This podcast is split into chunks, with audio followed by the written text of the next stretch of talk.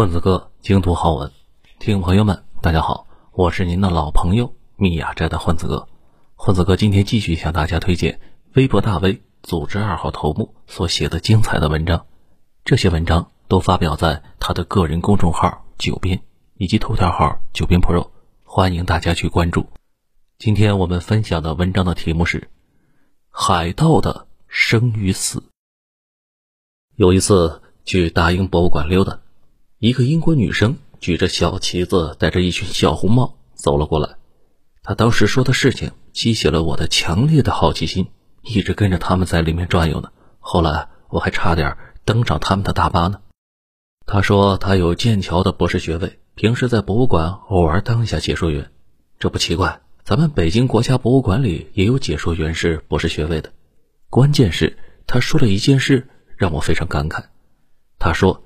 以往大家说起英国人，觉得他们是海洋民族，他们的种族天赋就是驰骋于海洋，所以才能建立起强大的海上帝国。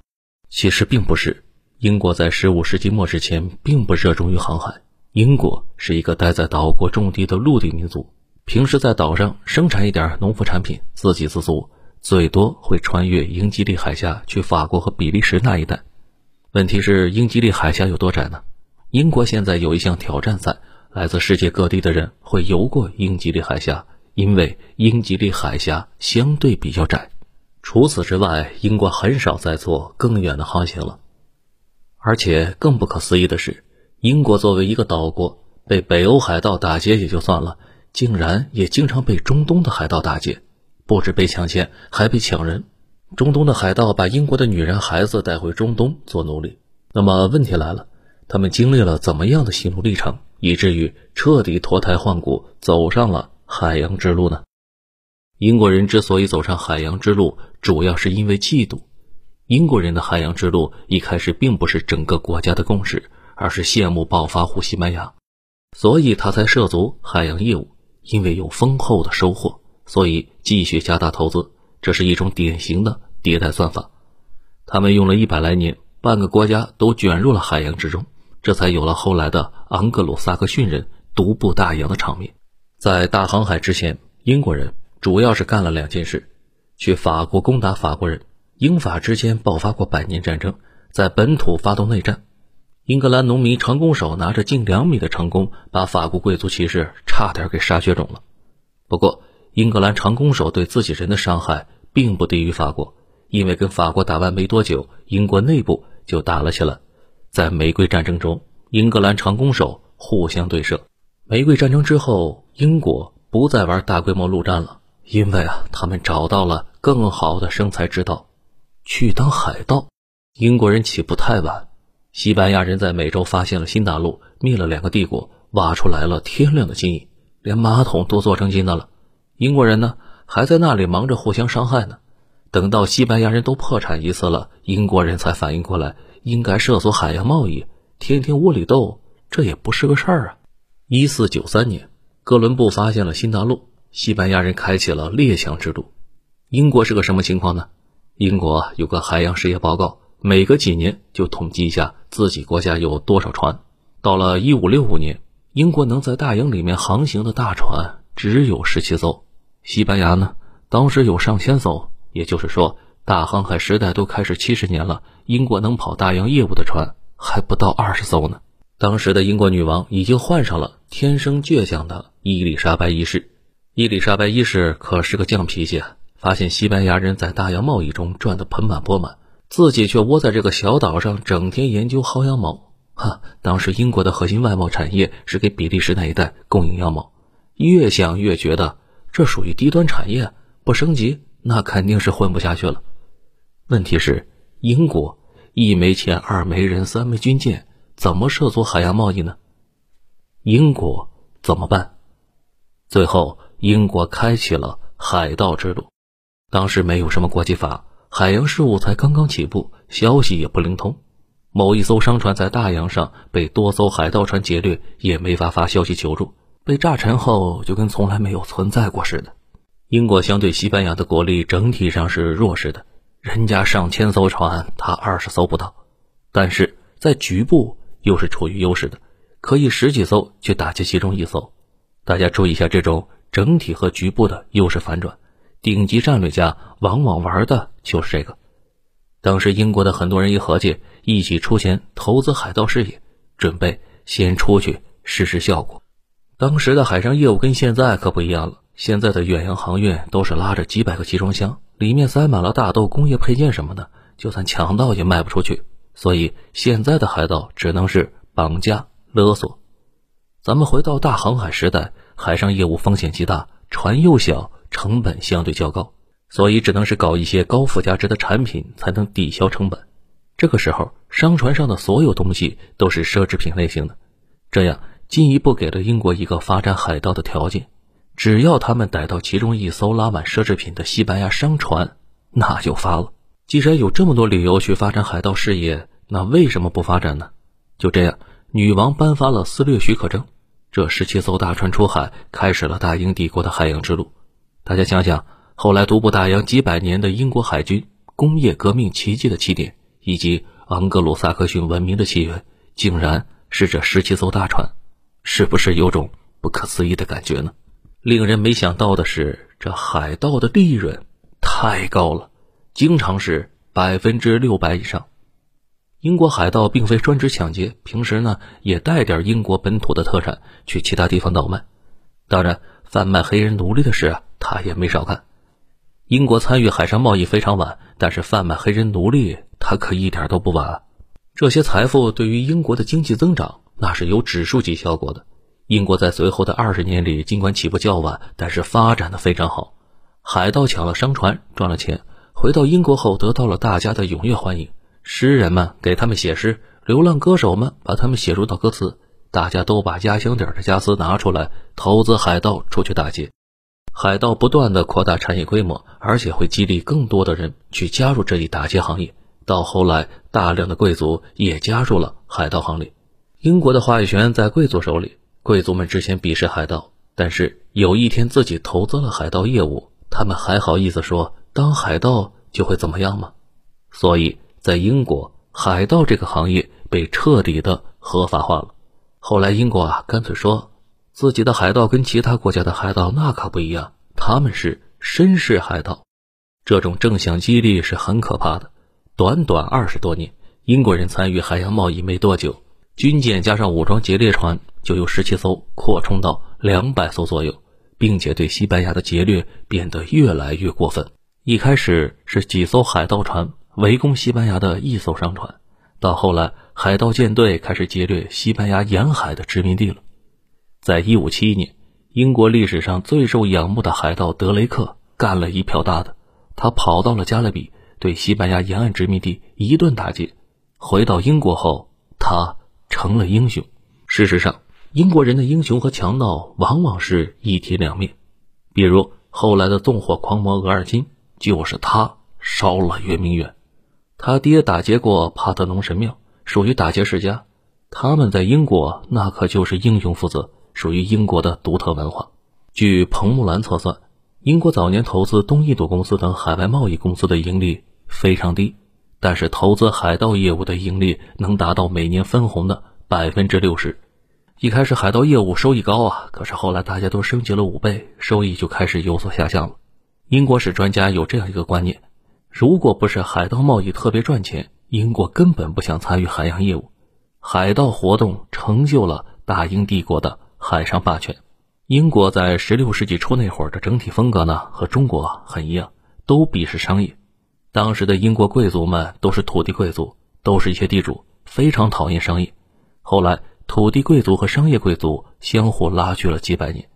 英国新教一开始也是非常讨厌商业。他们认为商业是导致人堕落的缘由。英国的商业基因和他们的海洋基因一样，都是后来在海洋贸易中赚钱后才具备的。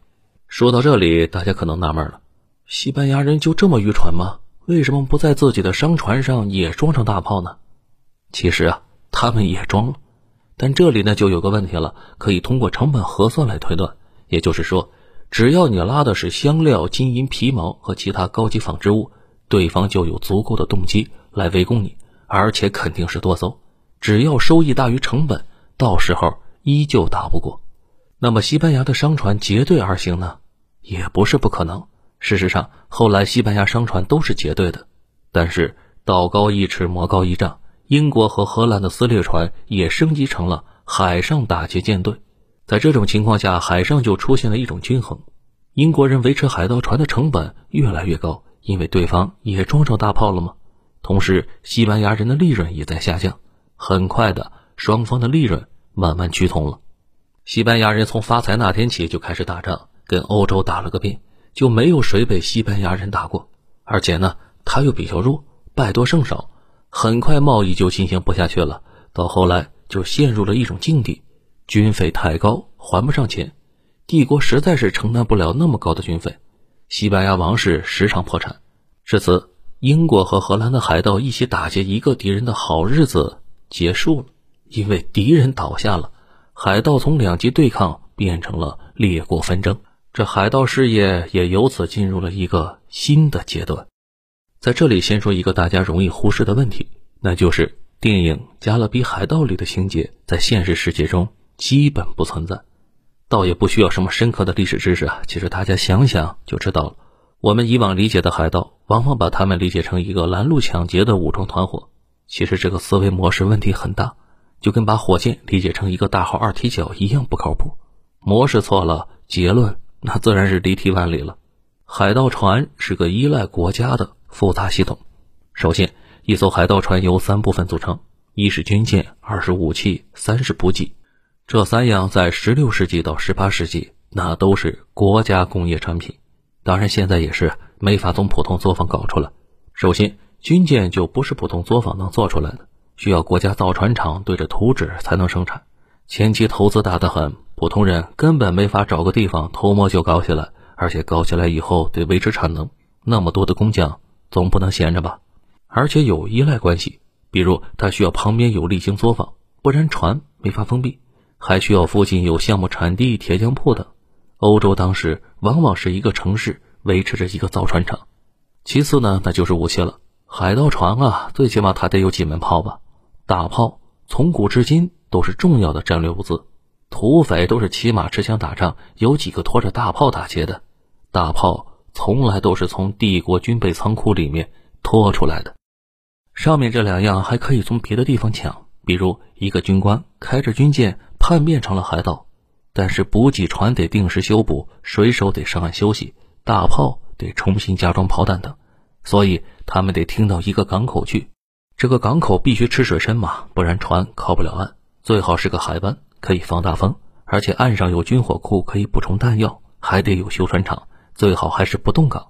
符合这几点的地方其实并不多，在大航海时代，能同时满足上述条件的港口早就被列强海军。盯上了，就算补给的地方不是海军的地盘，这种基地一盘都小不了，非常招风的，特别容易遭到捣毁。比如明朝朱完平海盗，他第一件事呢就是去砸了海盗窝。不过他没想到海盗跟朝中重臣有着千丝万缕的关系，没过多久他就被杀了。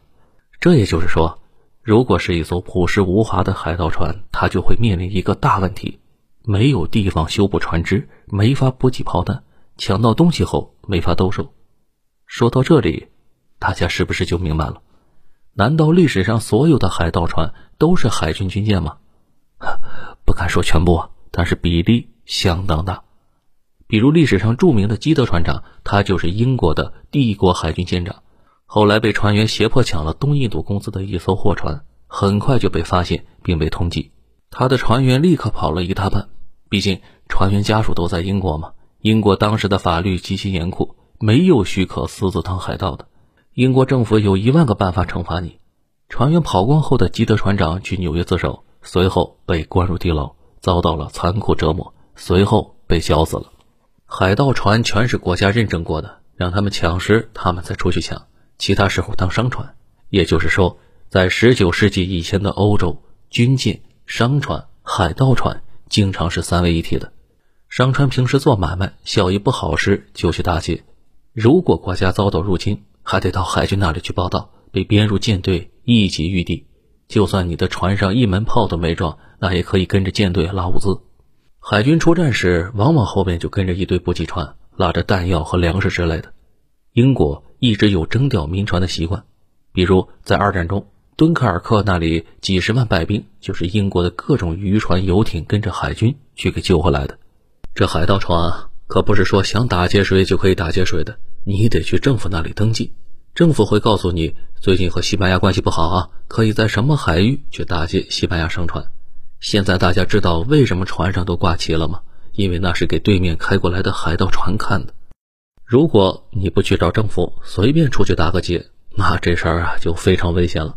比如你是一艘英国武装撕掠船，跑去把荷兰商船给打劫了，荷兰人跑过来要人，政府可能根本没想过要和荷兰闹翻，那么你的私自打劫那就是挑衅行为，政府为了安抚荷兰人，可能就会把你交给荷兰人了。历史上比较传奇的黑胡子摩根，他是英国在加勒比地区的舰队副总督，经常打劫西班牙人。后来，英国政府跟西班牙签约后，不再相互打劫，他依旧率领队伍去打劫了巴拿马城。西班牙政府抗议，英国就把摩根抓回去，准备吊死。不过，英国国王和女王有个特殊的技能，一般为了感念对国家有功劳的罪犯，会使用这招。后来呢，他们就用这招赦免了他的死罪，把他给流放了。海盗行为本身就是英国的政府行为，所以才会发许可证。拿到证件后，你打劫完还得给国家分成，国家相应的也会给你兜底。比如你拿了许可证打劫了西班牙商船，西班牙找过来时，女王会出面替你周旋。如果对方要升级事态，比如啊要开战，女王会动员大西洋上所有的英国军舰回国参战。当然也不是为了你跟西班牙打仗的，往往颁发撕掠许可证的时候，国家已经在备战了，敢抢对方就不怕人家找上门。欧洲历史上轰轰烈烈的海盗们都是各国的武装商船。一开始，英国和荷兰是盟友，他们都被西班牙欺负，所以相互支持。英国和荷兰的海盗拼命骚扰西班牙，后来西班牙被他们给弄下去了。他们又黑吃黑，互相签发撕掠许可证攻击对方，而且签发撕掠许可证也不是乱来，而是有针对性的签。比如，英国、荷兰一度在印度尼西亚一带打起来了。但是英国不会授权攻击大洋上所有的荷兰舰队，那样就成全面战争了，而是只授权攻击印尼那里的舰船。这样，英国舰队去那边的时候碰上荷兰船，就会随手击沉，可以有效骚扰荷兰在那一带的买卖。这属于精细的微操。此外，人们认为加勒比海盗好像很盛行，其实就是因为加勒比是西班牙的核心利益区。英国、荷兰、法国都大量的签发了在加勒比地区的肆掠许可证，所以武装商船一进入加勒比地区就变成了海盗船，显得那地方全是海盗了。那么有人会问：难道电影里的那种海盗完全就没出现过吗？一点根据都没有？也不是，历史上有过一段时间出现过，有个地方叫拿骚，在巴哈马，也属于加勒比海地区，这里呢有个大补给港。当时列强们打来打去，一度把这个地方给漏了。这里一度出现过几十年的无政府状态，很多脱离了本国政府的海盗船聚集在这里闹腾。不过，并没有大家说的那样传奇。海盗由于弹药奇缺，只能是引诱商船在附近的礁石海域触礁，而且没玩多少年，这地方就被法国海军给灭了，随后又被英国占领，现在还是个大港口。后来的一些人根据刚才我们说的这些内容，大家演绎，包括我们看到的电影《加勒比海盗》的内容，如果细究下去，就能发现全是编的。那么，为什么后来没有海盗了呢？主要是因为后来大洋上海盗玩家越来越少，而且是越来越暴力。这有点像天下大乱，军阀混战，小混混都跑出来打劫一下。但是随着各种势力集团慢慢的兼并，后来涌现出来的大哥越来越能打。越来越不好惹，大家可以参考一下罗马、普鲁士、沙俄，都是这种练蛊选出的最终大哥。人狠话不多，敢闹分分钟打断你的腿。英国就是这样一个角色，不断的折腾别人，也折腾自己。在这个过程中，英国把其他国家都打趴下后，高调宣传哪个国家要是再颁发撕掠许可证，哪个国家就相当于是对大英帝国宣战了。按照我们刚才说的逻辑，海盗一下子少了一大半，剩下的一些主流海盗，英国慢慢剿。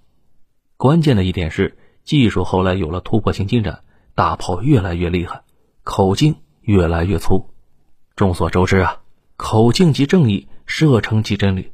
为了加强运输能力，英国不在商船上加装火炮了，所有的空间都用来放货物。打海盗的事交给了专业人士去解决，也就是帝国海军。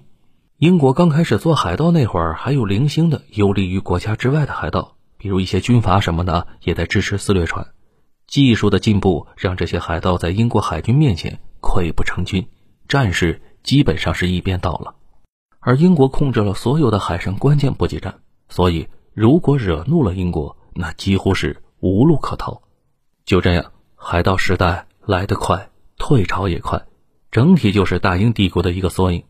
弱小的时候使劲瞎闹，能抢就抢，抢了就跑，怎么来钱快怎么搞。